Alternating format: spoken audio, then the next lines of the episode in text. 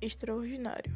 Raquel Jaramilho, atendendo também ao pseudônimo de J. Palácio, ilustradora de diversos livros infantis e que projetou capas para livros de variados gêneros literários, é também autora do best-seller Extraordinário. Sua obra literária de estreia, lançada em 2012, que se classifica como um romance infantil. A obra narra a história de Augusto Puma, um garoto de 10 anos portador de uma deficiência facial que está começando a vivenciar os obstáculos que uma criança especial tende a enfrentar. A narrativa ocorre principalmente no âmbito escolar, o lugar que o garoto sempre se privou de frequentar e se absteve aos ensinos domiciliares em todos os anos iniciais de sua vida, por receio seu e de seus pais a respeito do julgamento que haveria de ser enfrentado caso alguém frequentasse um ambiente tradicional.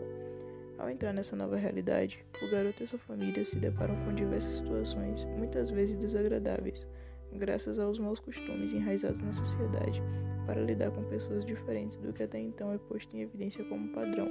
Porém, a evolução do personagem é expressiva, e a forma como ele aprende a contornar suas dificuldades com o auxílio de seus novos amigos é admirável. A autora retrata essa realidade com uma visão sensível, nos levando a emergir totalmente na escrita, induzindo até uma autoanálise sobre vezes em que possivelmente fomos antiempáticos com as dificuldades alheias.